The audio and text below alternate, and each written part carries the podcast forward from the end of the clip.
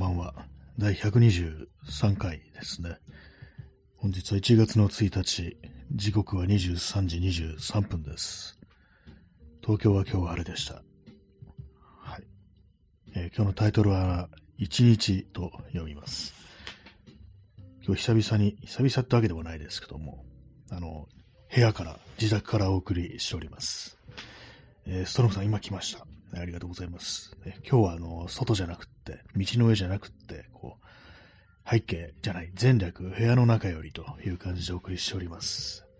まあ、そんな、こう、一日なんですけども、まあ今日ね、なんか、まあさっきもそうでしたけれども、地震がありましたね。こう、石川県の、ね、あの、半島の先端の方ですよね、多分ね。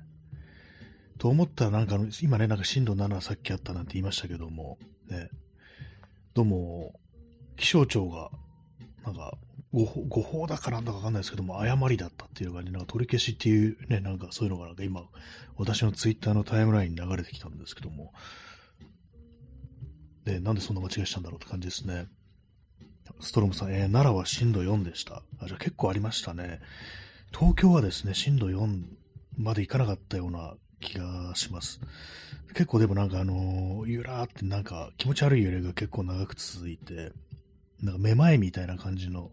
揺れですね。なんかそういうのが結構長く続いて、ちょっと気持ち悪かったですね。私が何をしていたのかちょっと思い出せないんですけども、ね、あなんか今揺れてるなと思って、ね、でもなんかちょっとめまいっぽい揺れだったんで、あれもし自分、もしかして自分のなんか頭がちょっと変になってんのかなぐらいのことをね、少し思ったんですけども、そしたらどうも地震だったということでね。なんかあの後そんなに情報流れてこなくって、こう、津波もね、なんか来てたみたいですけども、あとはまあ家屋が倒壊してる様子とかがね、なんか多分現地の人だと思うんですけども、そういう写真とかが来ましたけども、あんまりね、そのニュースみたいなのがないですね。まああの、ツイッターというね、あの、リアルタイム性の高い SNS っていうものばかり見ているせいかもしれないですけども、なんかもう本当ツイッターって役に立たなくなったんだなってね、ふと思いました。ね、なんかあのー、ね、それこそインプレッション稼ぎで、ね、その地震関連のね、こう、バズったツイートになんかクソリプぶら下げるみたいなね、本当終わっとるわっていうね、こう感じのね、あれになっちゃいましたけども、まあそういうわけで今日なんかね、こう、おかしな日ですね。こう、ね、1日からそんなことが起こるっていうね。まあ、チャンツさん、時系列もぐちゃぐちゃですしね。なんかね、どうもそうみたいですね。私のがのタイムラインは、いろいろなんかあの、ブラウザとかで、あの、フォロー中っていうタブでこう見てるんですけども、それだとね、一応まあ時系列にはこう、並んでるんですよね。でもおすすめタブとか見ると、めちゃくちゃ、めちゃくちゃだし、あとおすすめタブにしか表示されないツイートって多分、ありますね。あの、よく間引かれてるなんていうね、ツイートが、ね、そういうふうになんかこう言われてますけども、実際そういう印象はあったりしますね。はい。まあそんな日です。ね、23時27分なんですけども、今日はあれですね、あのなんか、実は初日の出を見に来ました。ね、ちょっと急な、急に行ったんですけども、ね、あの、それでまああの、すごい早起きっていうか、3時間ぐらい寝て起きて、で、行ってきて、で、まあ帰ってきて寝るっていうね、まあ遠く行ったわけじゃないんですけども、まあ東京湾なんだね、そんな遠くはないです。ね。そう言って帰ってきてっていうね、で、また帰ってきて寝てって感じでしたね。帰ってきて起きてご飯食べてまた寝るっていうね、今日は結構寝ましたね。8時間ぐらい寝れたんじゃないかなという、まあそういう感じなんですけども、久々になんか、寝たらなんかちょっとだるくなって頭が痛くなったみたいな、そんな感じします。えー、ストロムさん、イーロンマスを生贄に、ね、そうですね、イーロンマスクを生贄にして地震を止めるっていうね、なんかそのくらいのことやってもいいんじゃないか、みたいなね、こと思いますけども、本当めちゃくちゃにしたなっていうね、そういうなんかあの、災害時のなんかそういうもろもろのなんか貴重な情報みたいなものを妨害することによってお金が得られるっていうね、もっと終わってますよね、完全にね。耳かきさん、今来ました。ありがとうございます。ね、今日はあの部屋からお送りしております。昨日1時間半外を歩いてね、こう喋るって感じしましたけども、今日逆に部屋から家からという感じです。はい。前略、ね、こう、屋根の上よりっていうね、屋根の上で喋ってるやつ。ね、なんかちょっと面白いですけどもね。はい。一日。ね、今日朝は、えー、暑いのでに行ったと。結構人いましたね。人いて、結構咳込みながらマスクをしてないみたいな人がいたりして、うん、っていうね、感じありましたけども。ね、まあまあでも人いましたね。あと思ったのが、太陽はね、まあ登ってくるんですけど、まあ東京ですから、あの建物のビルのね、向こうから上がってくるんですけども、太陽上がるのってこんな早いの？っていうね、日の出見ること普段ないですからね、そんなじっと見てることなんとかないですからね、あんなになんか太陽が上がってくるスピードって速いんだと思ってね、ちょっとビルのね、こう、頭の方からね、顔を覗かせたなと思ったら、2分後ぐらいにはもう結構ね、ぐいっと上がってくる感じで、結構あの、リアルタイムで動いてるのがわかるんですよね。ずっと上がってくるっていうね。太陽早いなと思いました。まあ、そんな朝を迎えたという感じなんですけども、初夢って今日寝てみる夢でしたっけ？なんかよくわかんないんですけども、私も今日2回寝たんで、もしかしたらね、その2回目の睡眠が初夢に当たるのかどうかなんかわかんないですけども、どんな夢を見たかというと、えー、なんかね、こう、まあ正月っぽく、親族みたいなのをね、こう、集まりっていうね、やつにいて、それがなんかこうね、ちょっと雪深いというか、ところ、というかまあ、スキー場みたいなところなんかやってるんですよ。スキー場にあるなんかね、こう、庭園みたいなところでね、やってるんですけど、外でね。それまあ、ちょっとね、あのー、別にいても、そんなとこいても面白くないやと思って、で、なんかね、山の方に登っていくんですけども、そしたらなんかね、あのー、はしごみたいなのがあって、で、まあなんかあの、ウォータースライダーみたいな感じ、ね、ああいうとこ登っていくみたいな感じ、はしごっぽくなってて、そこ上まで、ね、上がってったら、他の人もなんかどんどん上がっていくんですけども、ね、で、ね、滑ってっぽいんですよ。で、私が上がりきって、こう、下見たら、あれこれ絶壁じゃないのっていうね。これ落ちたら死ぬように見えるけど、あれでもみんな行ったし、大丈夫なのかと思って。で、なんかそのね、崖っぷちみたいなところから、ステンレススチールのね、棒みたいなのが下に向かってね、こう、伸びてるんですよ。まあ、あの、登り棒みたいな感じでね、こう、ね、あの、想像してもらえたらいいと思うんですけど、その登り棒が下まで行ってなくって、途中で途切れてるんですね。あ、ここまでは、あの、そのぶら下がってというか、その坊主台に行って、ここから手離して滑れってことなのかなと思って、まあ、その、いや、これ明らかにやばくないかみたいな感じで、そのね、そう思いながらも、でもみんな行ったからなと思って、その棒を掴んで、で、こう、もうどんどなんかこの手離したら落下するぞ、これ、みたいな感じでね、ビクビクしながら、こう、握って、で、まあ、これもう元、後戻りできんぞ、みたいな体勢になっちゃって、で、まあね、あれ？なんかおかしくない？これ？と思って手離すんですけども、まあそのまま落下して、あ、これ死ぬって思ったところで目が覚めましたね。ヒュンってなった瞬間に目が覚めました。そういう夢でしたね。あちゃんとその初夢は今日見るやつです、確か。やっぱりそうですね。あのね、1日の夜に寝て見るやつで。じゃあ私の今日見たのはまだ初夢じゃないのかもしれないですね。私が今日見た夢はそんな夢だったという感じなんですよね。初夢ってなんか変なプレッシャー感じますよね。嫌な夢見ちゃったらどうしようってね、こう思うんですけども。ねまあでもさっ今言ったみたいな落っこちる夢は結構高等無形なんでね、私の中で悪夢の中に入らないという感じなんですけども。ね現実っぽい悪夢が一番嫌ですからね。はい。えー、ハーブティーを飲みます。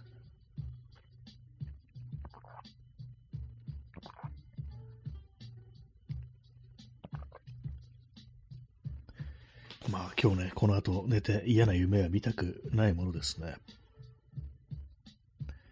まあそんな感じなんですけども、ね、今日も早起きだったんですけども、明日もね、明日も早起きなんですよ。まああの一瞬でね、なんか終わる用事なんですけども、ちょっと早く起きなきゃいけなくって、いけなくってというか自分の意思でそうしたんですけども、ね、結構まあだるいですね、なんかね、朝早い時間にちょっと用事あるとってね。自分でそうしたんですけどもね。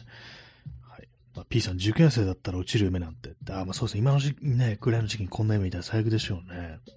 雪山から落下するっていうね、こう、ね、何を意味したんでしょうか。ね、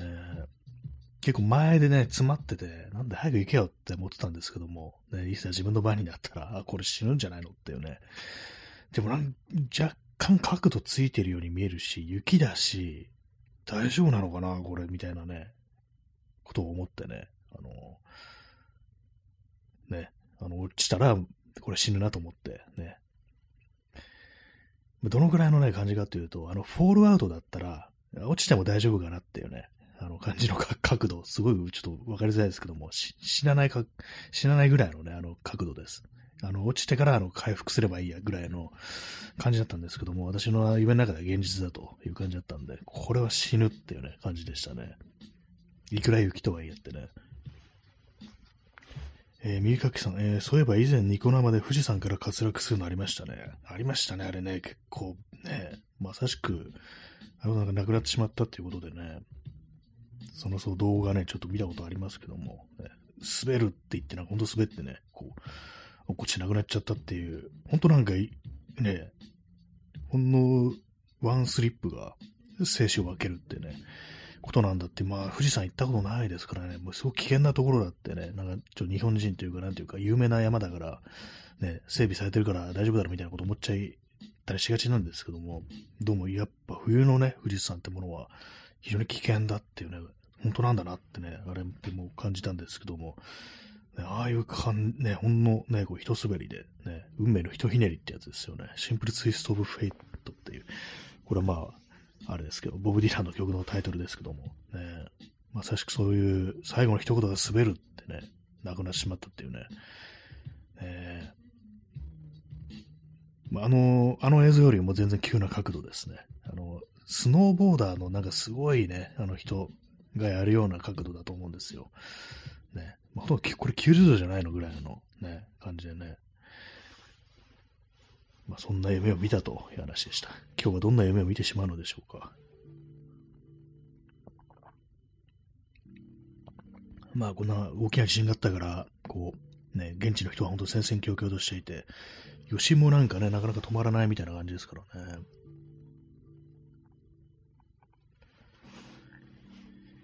はい、23時36分です。まあ今日はそうですね、暑いので見に行って、寝て、ね、ご飯食べて、寝て、起きて、って感じでしたね。えー、ストロムさんね、阪神淡路も年始でしたね。まあ、そういえばね、あれも1月でしたね、確かね。そう1月だから、寒い時期だったから結構暖房とかね、あの時代だと結構ストーブとか、灯油、石油ストーブとか使ってる人もまあまあいたりしたのかなと思うんですけども、あれの時も火事とかでね、結構大変でしたよね。今回ね、まあ、あの夕方4時ぐらいってことでね、まあ、どんな感じになっても、火事とかはやっぱあったみたいですけども、えー、まだ今んとこなんか死者とかそういうのは入ってきてないですけど、まあ、あの夕方でね、まあ、すぐ暗くなっちゃって、まあ、家屋の中にいる人とか、ちょっと様子が確認できないだとか、救助もできないみたいな感じになってるかもしれないですけども、この寒さでね、この真冬で、で、なおかつ、雪とか降る地方ですよね、多分ね。なんかの、上から見た映像だと、ちょ道の端っこに雪とかあったよね、こう、気がしたんですけども、それだとね、普通にあの、寒くって低体温とか、そういう可能性もありますからね、ちょっとね、どんなね、明日になったら、ちゃんと助け出されればいいんですけどもね。えー、P さん、地震があれば思い出す原発の危険性。そうなんですよね。これもなんか、日本海側、ね、の原発、今稼働してるやつあるんですかね。まあでもなんかちょっとやっぱりあの電源系統が2つあるうちの1つが、あ、動かなくなって、片方のね、あれでこうやってるみたいななんかニュースがこうね、あったような気がするんですけども、ね、今日の地震で。やっぱりどうしたってね、あの、思い出しますよね、あの311の時をね。えー、耳かきさん、昨日だったら紅白全部なくなってましたね。ああ、そ、ね、大晦日にね、あんな大きいシーンあったら、実際どうなるんですかね。あの、最中とかに、放映してる最中とかにいきなりすごい地震あったりして、ね。今のところなんかあの、大晦日とかにものすごい大災害が起きたってことなんじゃないかなと思うんですけども、でも今回ね、元旦にそんな大きな地震起きるって、私の知る限りだとちょっと初めてなのかなっていう感じなんですけども、昨日だったら一体どうなったのかっていうね、感じですね。まあ、あの、私テレビないんでわかんないですけど、今日も結構なんかあの、ね、ずっと地震のことやってるみたいな感じですけども、まあ、あの、テレ東は、あの、やっぱ相変わらずの、なんか、あれだったと、な話を聞きましたけどもね。えー、ストロムさん、逆説的に皇居に原発を建てる合理性が高まりますね。場所的にそういいですよね、あれね、なんか、お堀もあるから冷却をね、冷却水を流したりだとかいうのにちょうどいいんじゃないのぐらいのね、感じになりそうですよね。あの真ん中にぶち立てたらね、なんかこれはいいじゃないのっていうね、あの、送電ね、ロスも少ないみたいな感じになりそうですけども、ね、ど真ん中に原発があるっていうね、そういうなんか街づくり系のね、なんかシミュレーションゲームとかでね、なんかむちゃくちゃな街づくりをしてみるっていうね、なんかそんなでこうやる人もいそうですけども、現実になんか皇居のところにね、原発あったりしたらかなりのインパクトですよね。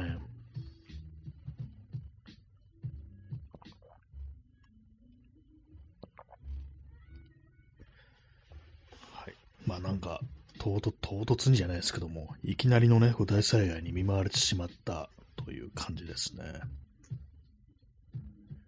まあ、夕方4時とかだったから、もう結構ね、あのー、日が傾いてて暗かったってことで、ね、すぐに、まあ、ね、1時間ぐらいで、多分真っ暗とかだ、ね、なっちゃったりしててね、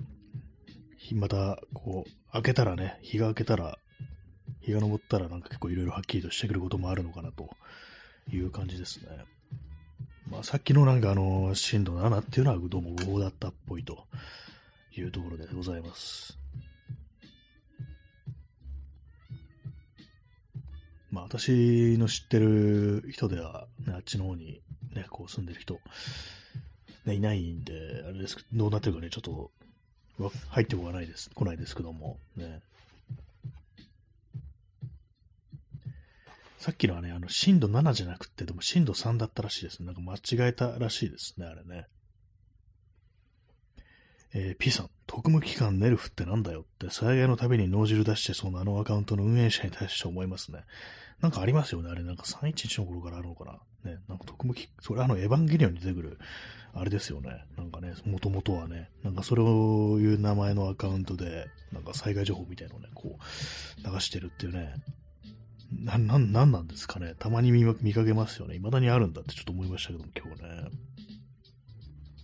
特務機関ってっていうね、こう感じですけども。確かに災害のために応じる出してそうなってね、なんかそれ確かにちょっとあるようなね、気はします。今日はあの、音楽、スピーカーからね、音楽鳴らしてるんですけども、あの、スマホの向きと逆側にスピーカーあるんで、おそらくこうね、拾えてないかなとは思います。えー、ストロムさん、オタクの緊急事態レクチオン。ね、まあ、これありますよね、なんかね。こう大災害とかね、ちょっと起きた時になんか、ね、まあ、あの、表面的にはね、なんかいろいろこう大変だから、こうね、あの、こうして、こう、こうこうしましょうみたいな感じで、ね、いろいろなんか言ってるけれども、まあ、やっぱその、災害に関して人間範囲になるみたいなね、ところはどうしてもこうあるのかなと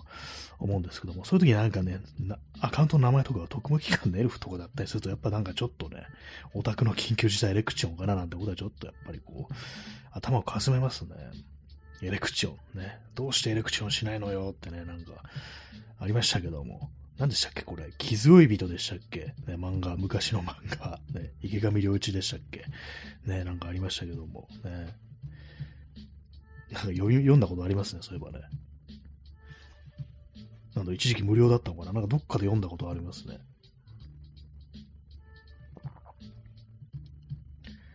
まあそんな感じでね、ちょっとエレクチョンしていらっしゃるね、皆様も多いということのね、こうそういう日なんですけども、なんかこういうことあると、まだ1日目なのかっていうう感じがしちゃいますね。昨日31日だったんだよなってね、考えるのがちょっと変な感じしますね。明日の東京の天気は、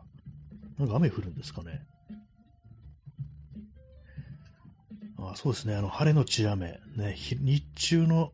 降水確率が50%ですね。で、えー、1月3日、あさっては、晴れのち雨。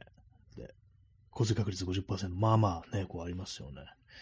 で、気温14度ね、なんかちょっと高い。今日もなんか13度でね、割と高かったですけども、ね、まあ、暑いのでね、今日、本当もう暗いうちから行きましたけども、そんなに寒くなかったですからね。気温がね、高いですよね。まあでも人いっぱいいて、なんかね、なんかめんどくさかったですね、ほんとね。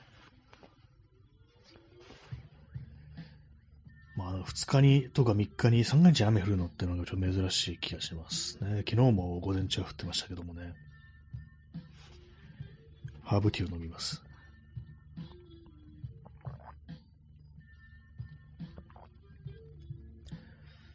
そうですね、もう午後は何してたんだ何もしてないですね。今日はなんか結構何もしてない日です。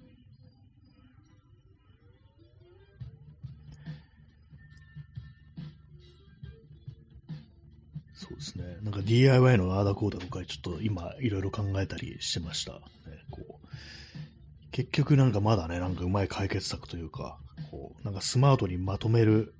にはどうやっていいのかちょっとわかんなくって、ね、こう難しいですね。昨日ね、昨日だったかな。なんかあのー、そう、マジックハンドってありますよね。なんかああいう、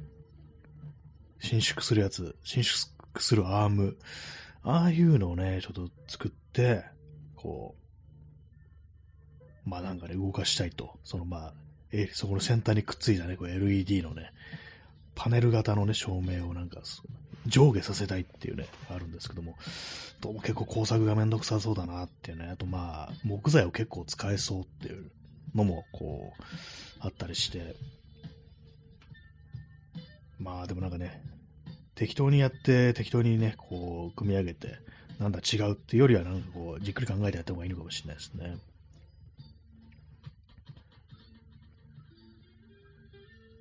あとあれですね、あの、そう、今、スチーム、スチームのウィンターセールやってるから、それでリムワールドっていうね、ゲームを買いましたね。なんだ、あのー、どういう内容、上から見下ろした画面で、なんかあの、コロニーみたいのをこう運営するみたいな、コロニーっていうのはなんか、どっかの知らん惑星のね、なんかそういうやつ、なんだか気になったんで、で、私、あの、友人からね、ゲーム実況やれっていうようにね、そういうふうにあの、要求されてるんで、でなんか、なんかね、こう、あんまこう、やる気になるもなくって、これならどうかなと思ってちょっと買ってみたんですけども、やるかどうかはちょっとわかんないです。私の気力次第という感じですね。はい。まあ、そんな一日結構そうですね、寝たんですよね、今日はね。寝た、寝たせいかね、なんかちょっとだるい、頭痛いみたいな感じになってますね。今ちょっとハーブティー飲んだら、だいぶなんか楽になってきました。でも寝ない、なんか寝ないと太るってね、こう言いますからね。ちょっと、なるべく寝ていきたいなと思います。あチャンスさん、ゲーム実況いいですね。それで結構ね、そうやってくれというふうに言われてるので、これやらねばなぐらいのこと思ってるんですけども、こういう感じでね、なんかここで喋ってるのとなんかやりながらね、そういう喋るのって結構難しいなというか、なんかゲーム実況ってなんかね、気の利いたことやらなきゃいけないのかなぐらいの、こう、なんかちょっと思い込みがあって、なんか面白いことやらなきゃいけないみたいな、若干のこうプレッシャーを感じつつ、ね、こう、手を動かす方にちょっと集中しちゃいそうだなみたいなね、のがあるんですけども、何ですかね、こう、どういう風にしようかなと思ってるんですけども、あの、まあ、コロニーのね、生存者のコロニーの運営ってあれですから、で、なんかね、その、人々に、結構細かいね、パーソナリティの設定みたいなのがあったりして、性格とか、ね、こう、できること、技能だとかそういうのがなんかどうもあるらしいんですけども、それをね、今私考えてるのが、あの、出てくるね、その、住人というか、ね、こう生存者の設定を、あの、私のね、あの、今やってるバンドのメンバー、ね、4人ですけども、ね、私も入れて、ね、その感じに近づけてなんかやるっていうね。まあこれ、そんな知ら知らない人からしたら誰だって感じですけども、なんかね、ちょっと、なんか実在の人物みたいなものを念頭に置いてそういうことやったらちょっと面白いのかなみたいなね、ことを思ってます。はい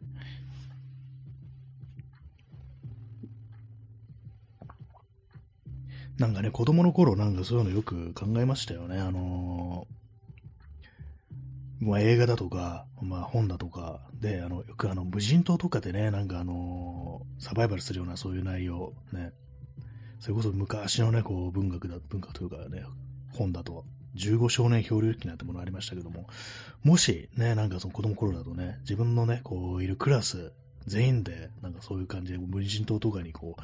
行き着いてね、なんか漂流してなんか行き着いて、こう生き残ることになったらどんな風になるんだろうみたいな、そういう想像って、こう、しますけども、なんかその感じですかね。子供の頃なんかよく頭の中でね、こうやってたようなね。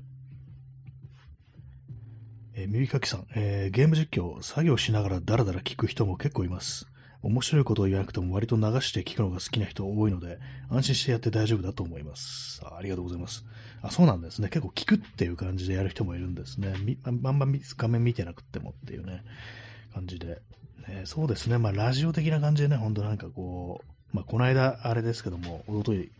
ね、ポッドキャストで、こう、字を書きながら、こうね、なんか喋ること、ちょっとやってましたけども、あの感じでもいいのかもしれないですね。だらだらとっていうね、そうですね。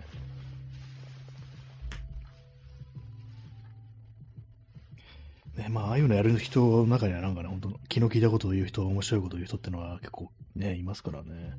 どうもそっちの方はね、なんかあれですけども、ね。ストロムさん、えー、音声のみのゲーム実況。ね、あ、そういえばこれやってる人いましたね。これラジオトークでやってる人いて、ね、私がフォローしてる人なんですけども、なんだったかな、あの、スイッチのゼルダの伝説、ね、もう、なんか実況なんですけども、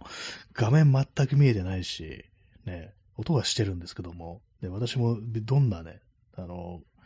内容か全然知らないんで、全然わからないながら聞いてたんですけども、でもなんかちょっと面白かったですね、音声だけでもね。音声のみのゲーム実況、そういうのもあるのかっていうね、こう感じでしたけども。あチャンツさん延長してありがとうございます。じゃあちょっと今日も延長したいと思います。ね、また第1部終わったら第2部という感じでね、1日第2部っていうね、こう感じになりますね。えー、耳かきさん、風のリグレットは画面のない音声のみのゲームなので配信に向いているかも。あ、なんか昔のあれですよね、ドリームキャストでしたっけ？いや、セガサタンかな。ね、なんかありましたね。飯野健治っていうね、もう亡くなっちゃいましたけども、人のね、作品ですよね。音声のみのね、ゲームってのはすごいことやってたなって今思うとね、思うんですけども、ね、内容はね、ま、その音声だけということしかこう知らなくて、内容は私知らないんですけども、確かにね、音声のみのね、ゲーム、ね、ありかもしれないですね。そういうのね、向いてますね、多分ね。えー、P さん、ゲーム実況、F ワードが飛び交うイメージがあります。あま、対戦系のね、ものはやっぱなんかそうですよね。と、ま、私あんまりこうわかんないんですけども、ね、結構暴言が出るっていうね、プロゲーマーとかの問題発言みたいなものってこう定期的にね、こうありますから、ね、ああいうなんかこうね、競技というか、まあ、人と競って、人を打ち負かして、ね、倒すっていうことが、まあ、主眼にあるものだと、やっぱどうしてもね、なんかそうなっちゃうっていうのと、あと、まあ、良くない文化みたいなものが定着してるのかもしれないですね。ほんとひどいことをね、こう、いう人物がこういたりするらしいですけども、ね。まあ、あんまなんかね、いいイメージがやっぱりこう、ないですね。あの、そっちのなんか、ね、対戦するようなものはね。ハーブティーを飲みます。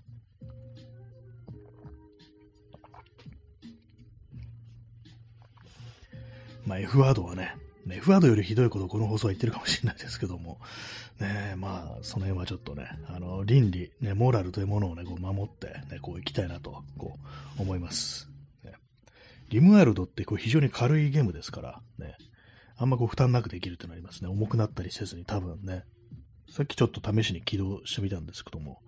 ね、まあ、ちょっとあの、いろいろ覚えるのが、なんか細かい設定とかいろいろあるみたいなので、覚えるのがちょっと大変そうですけども、ね、なんかできたらやってみようかなと思います。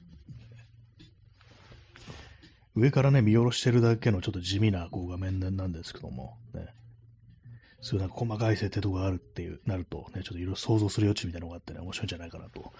思っております。まあ、そういうわけでね、一部、第一部終わったら、またね、こう、第2部すぐこう始めたいと思います。ね、今日13人の方に来ていただいてますね。9名の我慢強い方、ね、こう、ありがとうございます。第1部終わったらまたすぐ始めます。それでは第1部完ですね。はいえー、第1部が終わって、今から第2部すぐ始めます。1日第2部。1日じゃないんですよね。1日なんですよね。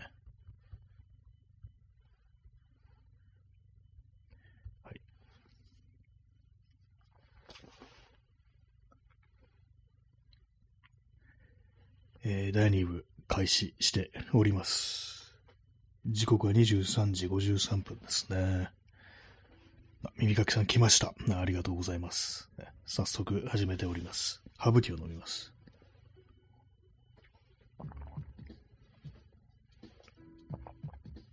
ほのかにね、こう甘い、レモンも入ってるんで、ちょっと甘いハーブティーなんですけども、砂糖とか入れてなくてもね、いいですね。チャンスさん、餅を食べます。いいですね、餅。ね。餅はいいよなってね、志村けんもね、生きてたら言ってると思います、本当私まだ餅食べてないですね、そういえばね。えー、カズネムルさん、おしるこありがとうございます。餅入ってますね。こうこれもね、正月っぽいですけども。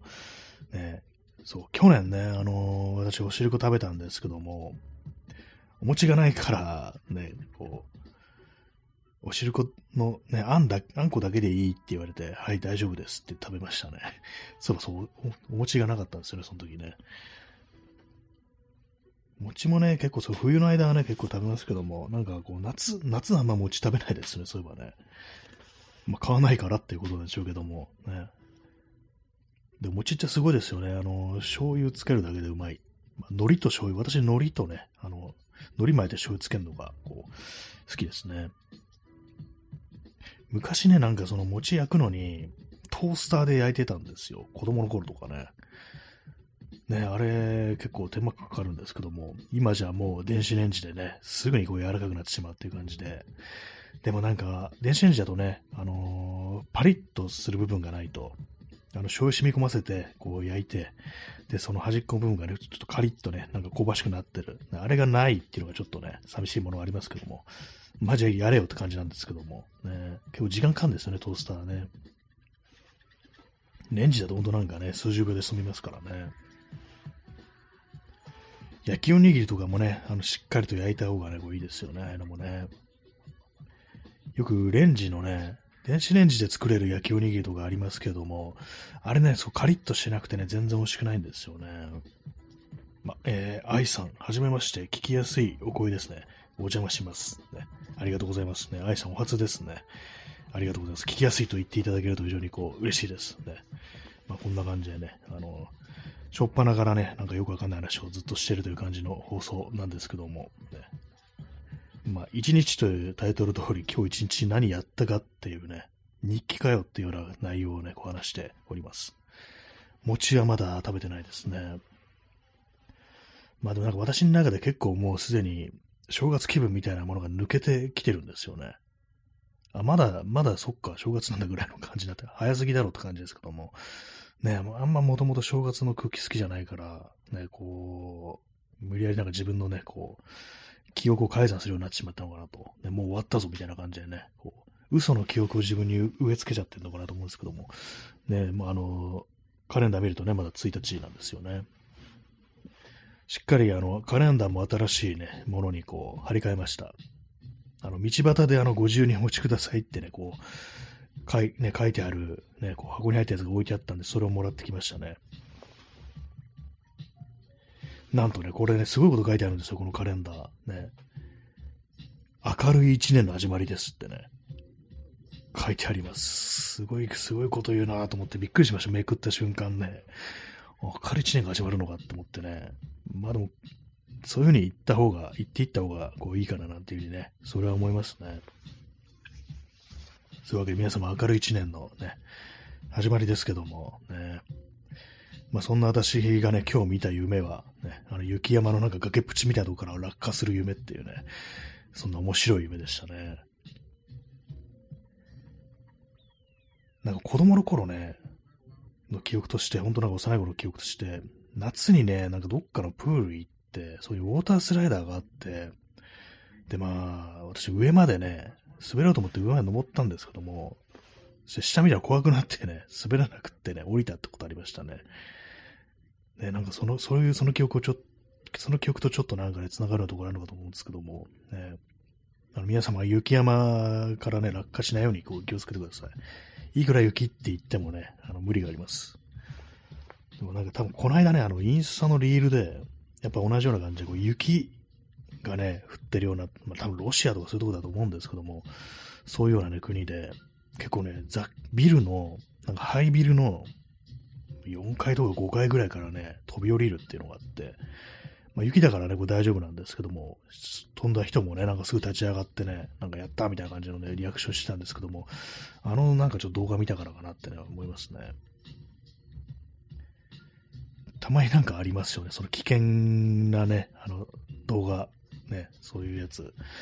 でね、鉄塔みたいなとこからあのね、落ちるっていうね、やつ。まあ、下雪だからってなと思うんですけども、鉄塔ぐらいの高さになると無理だと思うんですよね。ね、まあ、のぶたんさん、えー、こんばんは。ありがとうございます。こんばんは。ね、のぶたんさん、お初ですね。まあ、この層は、まあ、大体ね、あの大したテーマも設けずにね、私が一日にやったこと、思ったことなんていうのを適当に喋ってるという感じの、こう、放送です。ね、あのぶたさん、皆さん無事ですか？そうなんですね。今日、震度7の地震が石川県であったってことでね、まあね、私のね、こう放送聞いてらっしゃる方、どの地方お住まいなのかちょっとわかんないですけども、石川県っていうね、人はなんかいなかったような、こう、気がするんですけども、ね、本当なんかこう、7ともなればね、家屋倒壊っていう風になると、やっぱりね、こう、すごいですよね、なんかね。結構その311の時もね、ああいう潰れた家とかなんかその写真とかね、動画で見ましたけども、やっぱ同じようにね、こう、まあ2階建てのね、あのー、あれですよね、日本家屋みたいなのがね、べしゃんってなっててね、結構広かったですね、あれね。えー、耳かきさん、えー、たまに見るロシアのなんかすごいところから落ちて平気な他のもの動画、本当なの？と思います。ね、あれそうですよね。ちょっと、これね、なんか加工してんのかなみたいなこと思いますよね。いや、いくら雪降ってても、これはなんかどうかなっちゃうんじゃないの？みたいなね。そういうことありますからね。なんかロシアなんか変なんですよね。変なんですよねってね。この国変なんですみたいな感じになっちゃいますけども、変なおじさんじゃなくてね、変な国になっちゃいますけども、なんか異様に無謀だ無謀だったりしますよね。アメリカもまあまあね、無茶してますけども、なんかロシアのなんか本当、ね、なんか酔っ払ってんのかなみたいな、そういうのもありそうですけどもね。寒すぎてもう酒飲むしかなくって、もう泥酔してなんかああいう危険なことやってるって可能性も、もしかしたらあるのかもしれないですけども、ね、鉄塔から落下してるのと本当ありますからね。なんだこれって思うの、なんか大体ロシアか中国な感じしますね、本当中国もなんかよくわかんない感じのとかね。あとなんか、まあちょっと言葉がわかんないんですけども、東南アジアもね、なんか結構意味不明な、これは何を、どういう受けを狙ってんだろうっていうね、感じのね、こう、わかんなくなるようになりますから、ね、ちょっと見たと混乱するみたいなのが結構あったりしますね。えー、信太さん、えー、お汁粉とお雑煮迷いますよね。確かにちょっとね、一瞬どっちかなっていうね、こう、ね、あ迷うっていうのはどっちを食べようかなってやつかね。私も、まあやっぱあの、あんこってそんな好きじゃないんで、やっぱお雑煮かなっていうね、思いますね。お雑煮もね、なんかだんだんちょっとめんどくさくなってきて、ね、あのー、なくなったらまた作るかっていうより、あもうなんか電子レンジで餅ね、柔らかくして、そこにちょっと醤油かければいいやみたいなね、こう、感じにね、なりますね。私はお雑煮派かなっていう感じですね。えー、P さん、たとえ雪深いロシアであっても、高いところから落ちれば大きなダメージを受けると、アルチョムがっていうね、これもね、あの、少ないね、人にしかこう通用しないネタですけども、ロシア、ね、あの、メトロエクソダスっていうか、まあ、メトロシリーズっていうのがこう、そういうなんかあの、ビデオゲームがこうあるんですけども、元はね、あれです、あの、小説、ね、SF 小説、あの、核戦争後のロシア、ね、モスクワとかを舞台にしたね、小説がこうあるんですけども、それをゲーム化したっていうのがあって、それでね、あの、まあ、あの、主人公の名前がそのアルチョムっていうんですよ。で、やっぱり当然のこと高いとこから落ちて普通にダメージを受けるっていうね、こういう感じでね、まあ、そりゃそうだよなって感じですからね。ね、雪に見えても下凍ってるっていうね、可能性ありますからね、それは高いとこが落ちたらね、こうね、お怪我するわっていうね、感じですけどもね。まあでもなんかロシアね、なんか、ロシアのあの無謀さって何なのかなってね、ちょっと思いますね。まあロシアの無謀さっていうとなんかちょっとあの戦争とかがなんか頭をかすめてね、なんか微妙な気分になりますけどもね。フランスのはね、ちょっとおかしいなって思います。あの、パルクール関係がね、フランスはちょっとどうかしてるってなって、ね、あれですね。まあ、最近あのアメリカのニューヨークとかでよくあるみたいですけども、列車のね、あの屋根の上乗って、ね、なんかね、私前見たね、動画で、多分ね、GoPro みたいなのをね、こう、体につけて撮った映像だと思うんですけども、なんかね、その、立教みたいなのの上から、あの、走ってる電車の上に飛び降りて、で、まあね、そのままの、ね、上乗っかって、駅に、まで行くわけですよ。駅に着いたらもうダッシュで、あの、ね、駅のホームに飛び降りて、その逃げるっていうね、それもあのずっとなんかそのカメラのね、一人称視点に近いこう映像ですよ。それをなんか飛んで収めたのがあって、なんだこいつらってね、なんか底知れないものを感じましたね。あれもまあ犯罪ではあると思うんですけども、なんかすごいなというね、あのなんかリスペクトの気持ちがこう湧いてくるんですけども、ね、一歩間違えたら死というね、こういうやつでしたね。確かフランスだったと思うんですよね。なんかパリっぽいっていうか、なんかそんな感じのね、こうところだったんですけども、ね、パリっぽいってなんだって感じですけどもね。ま、最近はそのニューヨークでそれをやってるね、連中がいるっていうね、なんかすごいなと思いますね。あと前見た動画であの、ね、これもニューヨークですけども、ニューヨークの地下鉄の改札のね、自動改札みたいになってると思うんですけども、あれをね、あそこなんか全裸で飛び越えてるっていうね、ちょっと狂ったね、こう、映像があって、また、普通になんかその後と捕まってたと思うんですけども、全裸パルクールをマジでやってるやつがいる。それがニューヨークっていうね、やっぱそこもなんか底知れないものを感じたなっていうね、思い出がありますね。でもなんかそのね、その全裸パルクールの動画ね、あの、通行人の邪魔してたんで、あれはなんかあの、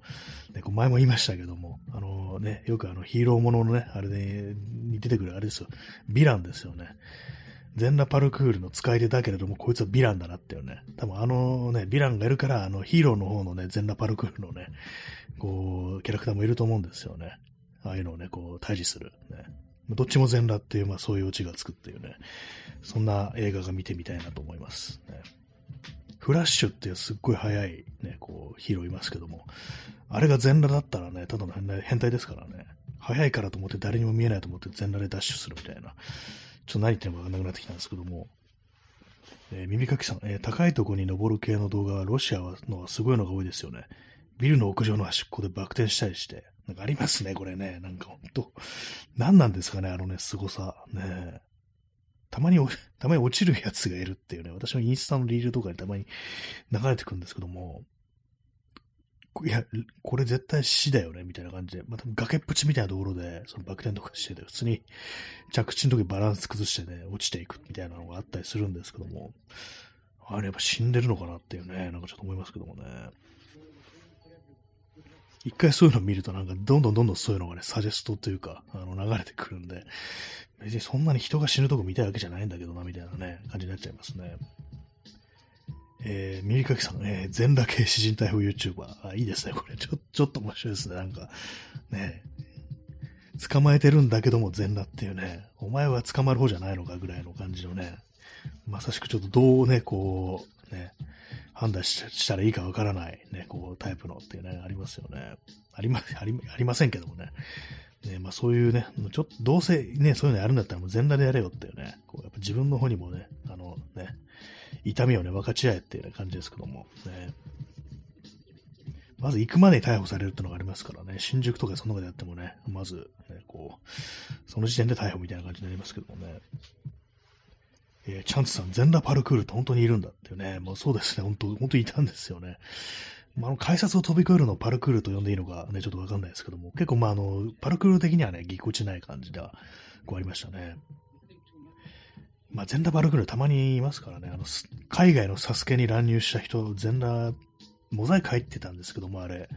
でよく見るとあれパンツ履いてんですよね。よく見るなって感じですけども、あれは多分仕込みくせえな、みたいな感じに、ね、私は思ってるんですけども、多分そのニューヨークのやつはね、ほんとちょっと行かれてたんで、あれは本当の全裸パルクール、ね、かっこヴィランっていうね、感じだと思います。ね、まあでもなんかあのスポーツの試合とかなんか全裸で乱入する人いますからね、大体ね。あれもなんか一種のパルクールなのかなみたいなね、ことをちょっと思いますけども、ね。まあ全裸パルクール情報ね、ありましたらね、こう、お願いします。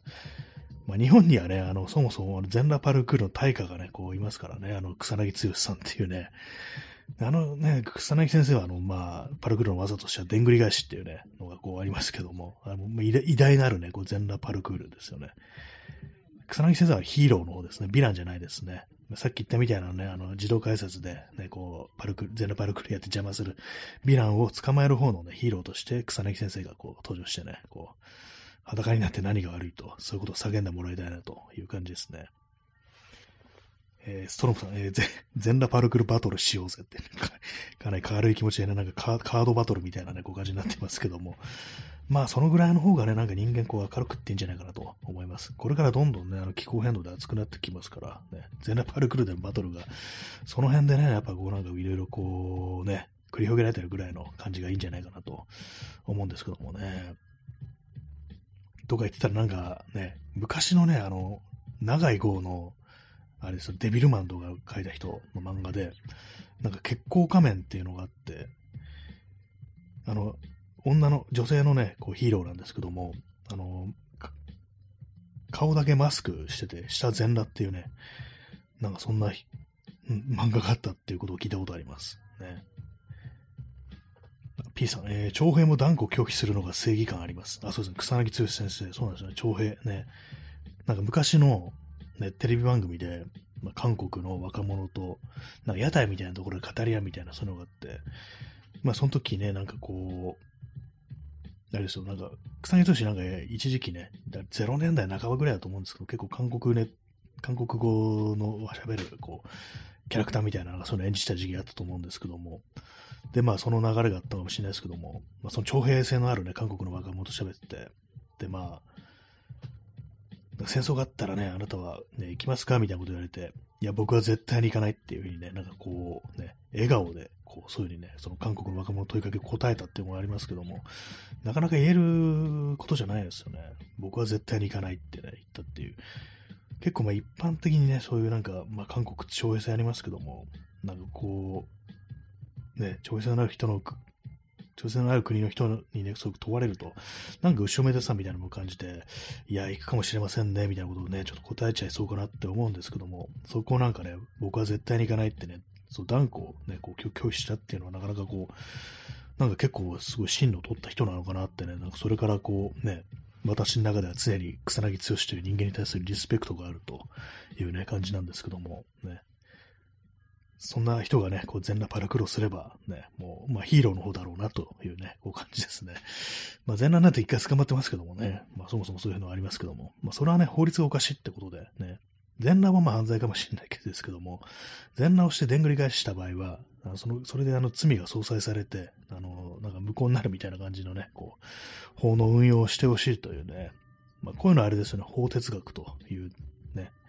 ことらしいですね。言わないですね。はい。えー、0時11分ですね。1月の2日でございます。1月のね、こう、ね、しょっぱなからなんかこう、もう全裸バルクルの話をしてるっていう感じですけども。ね、まあでも今ぐらいがなんかね、全裸パルクール日和かもしれないですね。10度をね、超えてれば投資はしないだろうみたいな、動いてればっていう感じありますからね。まあでもなんか、昔とかなんか結構、道端で裸にな、酔っ払って裸になるなんか若者とかたまにいたようなこう気がしますね。まあでもちょっと前にもなんかあの集団で全裸になって捕まったみたいなね、なんかあったと思うんですけど、あれはなんかちょっとまあ若干性質が違うかもしれないですけども、そう酔っ払ってなんかふざけて、で、こう裸になって捕まるっていうね、なかなかこう、ありますけども、あとこれ結構昔のニュースらしいんですけども、自分家のベランダで全裸になって、で、股間にね、なんかその、まあ、自分でね、こう設置したスポットライトの光を当ててたら捕まったってね、まあその自宅でも捕まるというね、こう、まあ、前例になったなんてね、なんかそんな事件が昔あったって話を聞いたことあります。ね、もう見せてるわけですからね、全ベランダですからね。まあでも法律ってなんか結構そういう細かなね、あれこうね、判例とか前例みたいなものでね、あのいろいろ決まって決まっていくっていうね、ところがあるんだと思いますね。えー、ハーブティーを飲み干します。やっぱり全裸パルクールの橋になると急に饒舌になりますね。咳き込んでます。0時13分ですね。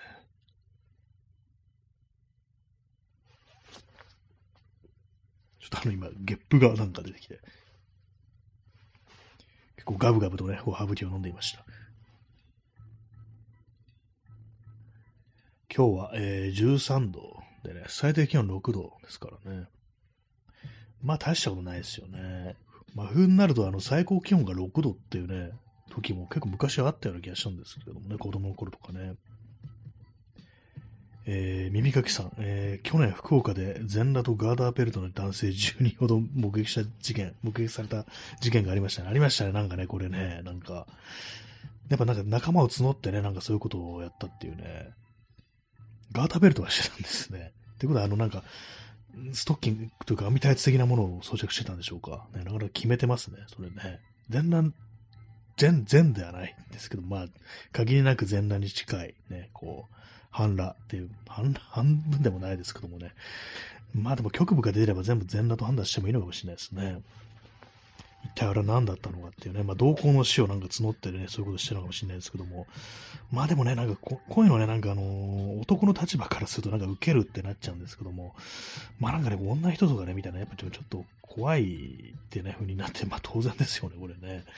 なんかどうも男の立場でね、なんかこう笑っちゃうってね、裸がなんか面白いみたいな感覚がありますけども、なんかどうも女人からしたらね、別にそうでもねえぞっていうね、感じになってるかもしれないですからね。え、P さん、安村よりも俺の股間は明るいだろうって言ってそうって、なんかあれですね。あの、札を燃やしてどうだ明るくなったろうって言ってるあの、成金の、昭和初期の風刺画のね、こう、成金をなんか思い出しますけども、ね、股間にね、当てて、安村よりも俺の股間は明るいだろうっていうね、なかなか結構パンチの効いたセリフですよね、これね。これはでもテレビに出れる芸じゃないですからね、当てちゃってますからね。まあでもあの、映し方によっては、あの、照らされた股間が白く飛んでるから OK みたいなね。そういう風にはこうなるかもしれないですね。一応映ってないみたいなね。後でなんかちょっとね、ちょっとでもなんかそのカメラのね、なんかバランスとかね、こう明るさとか変えたら映っちゃうけども、これは白飛びしてるから OK みたいなね。そういうのあるかもしれないですよね。昔の漫画で、しかも結構シリアスめのね、なんか漫画とかで、男性が出てきて、裸の男性が出てくると、なんか股間のあたりがなんか白く発光してるみたいな、そういうね、表現とかなんかあった気がするんですけども、よくね、ほんと書くわけにいかないから、ね、なんかそういうな、なんか白くなってるってね、白く飛んでるみたいなのありましたけども、ね、北斗の剣とか、ね、なんかそういうなんか描写あったりして、なんでこれ白く飛んでんだよみたいなね、不思議でしたけどもね、なんかね、えー、ストロムさん、服とバイクをよこせ。ね、いいですね。これ、ターミネーターね。あれも全裸ですからね。あれもなんかね、ギリ隠れてるっていうタイプのね、安村系のなんか、あの、ね、演出ですよね。あの、なんかあの、膝ついた状態でね、あの、未来からタイムスイップしてきて、ね、ちょうどね、なんか足で、太ももで股間は隠れているみたいな。ね、あれもなんか一種の安村であるというね、ことですからね。まあ、その後ね、服、服とバイクをよこせっていうね、それですよね。まあ、あんなこと言われたらね、まあでもね、気が狂ってんのかなとは思いますよね。渡したくないですよね。服、服じゃなくてバイクだけ起こせてきて嫌ですけどもね。お前、裸で俺のね、バイクのシート乗るのっていうね。これは、ね、直で接触するじゃんっていうね。ね、ね、高ゲートがあの直でシートに接触するっていうね、俺のこんなにあの精魂込めてカスタムしたバイクにお前全裸で乗るというのかっていうね、感じになりそうですけどもね。耳かきさん、えー、ブルーモンティという映画も全裸の時は強い逆光にってありましたね。これあれですね。あ、これフルモンティですね。正確にはね。ロバート・カーライルとか出てるね、映画ですよね。これ面白かったですね、フルモンティ。男性ストリップのね、こう映画で。なんかね、こういろんなね、こう、労働者階級のね、なんかいろんな人たちがこう集まって、ね、まあ中には失業したりしてね、結構、今なんかね、大変だっていうような人もいたりするんですけども、主人公のロバート・カーライルもそんな感じなんですけども、ちょっと一発逆転ね、男性ストリップだみたいなね、まあ、言葉にすると結構謎な展開ですけども、ね、それなんか頑張るっていうのが映画ありましたね。結構面白い映画です。ちょっとね、私もすごい昔見たんでね、ちょっと全裸の時の強い逆光をちょっと覚えてないんですけども、ね、あれですね、漫画以外にもね、映画でもね、そういうね、こう、ね、演出できるんだってなると感動的ですね。逆光でなんかね、股間が見えないみたいなね。ちょっと久々になんか見てみたくなりましたね。結構面白い映画だったっていう印象があります。最後はあれでしたなんか、パンツ抜いたとこでピタッとストップモーションになった終わりっていうね、みんな笑顔でっていうね、なんかそういうラストシーンだった気がします。ねまあ、逆光で生きていこうという感じですね。ちょっと何言ってるかわかんないですけどもね。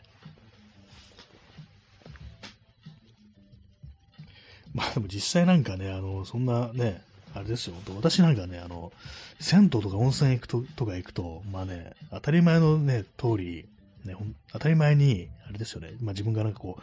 う、ね、お風呂入ってる時とかね、まあ体洗ってる時とかそういうとかに、そういう時にね、同じ空間にね、ちょっとね、あの、男性器ありすぎ、みたいなこと私は思うんですけども、なんか嫌だなっていうね、気持ちありますね、あれね。なんで俺のね、まあ、あの、座ってるとね、あの、顔の近くをね、あの、金玉が通るみたいな、そういうことになりますから、なんかちょっと嫌なんですよ、あれね、私ね。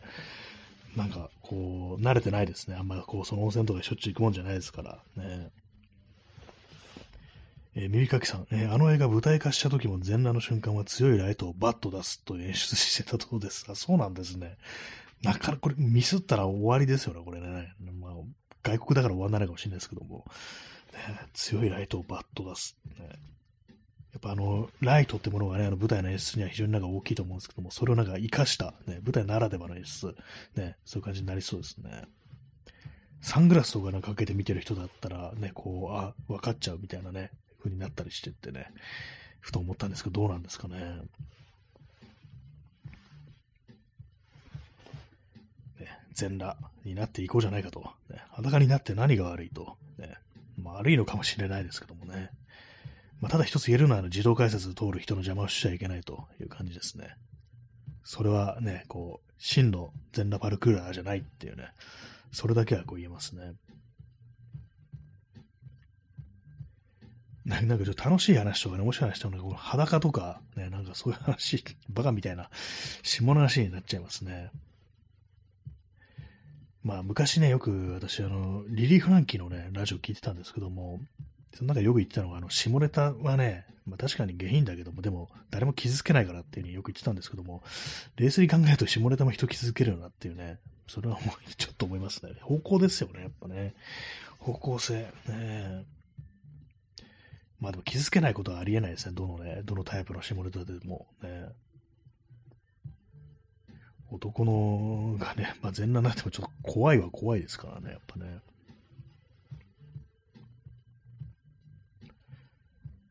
あ、P さん、えー、金河新年のなんかすごい全画面のギフトいただきましてありがとうございます。そして777スコア、ね、でっかく竜が、立つがこう表示されました。ありがとうございます。富士山のね、上にこう竜が乗ってるというね、金河新年のギフトです。ありがとうございます。ね、もう今スコアがちょっと1000になりましたね。ちょうどいいですね。えー、ね、この第2部も、えー、13名の方にお越しいただき、えー、9名の我慢強い方が、今8名になりました。ね。ね、残ってらっしゃいますけども、ね。こう、やっぱあの、正月は、こういうの聞く人が多いんですかね。いきなり聞いたらね、困惑しそうですけどもね、なんだこいつだって感じでね、なんで、なんで全裸パルクルってそもそも何みたいな感じになりそうですけどもね。えー、耳かきさん、えー、裸って日常で見ると怖いですよね。路上に全裸の人がいたら男女関わらずめっちゃ怖いです。そうですよね。これどう考えてもね、やっぱね、日常じゃないですからね、これ本当ね。日常日常で見るね、なんかそういうのね、ま、急になんか、あの、非日常が現れたみたいなね、なんか次元の境目みたいな、地獄の門みたいな、そういうものが急に目の前で現れたみたいな、そういう感じですからね、もうこれ怖いですよ、本当にね。男女関係なくね。あ、P さん、明けましておめでとうのギフトもありがとうございます。ね、これ、あの、竜がね、あの、紋付きバカみたいなのをね、着て、ね、制作してるって、そういうものです。ありがとうございます。ね、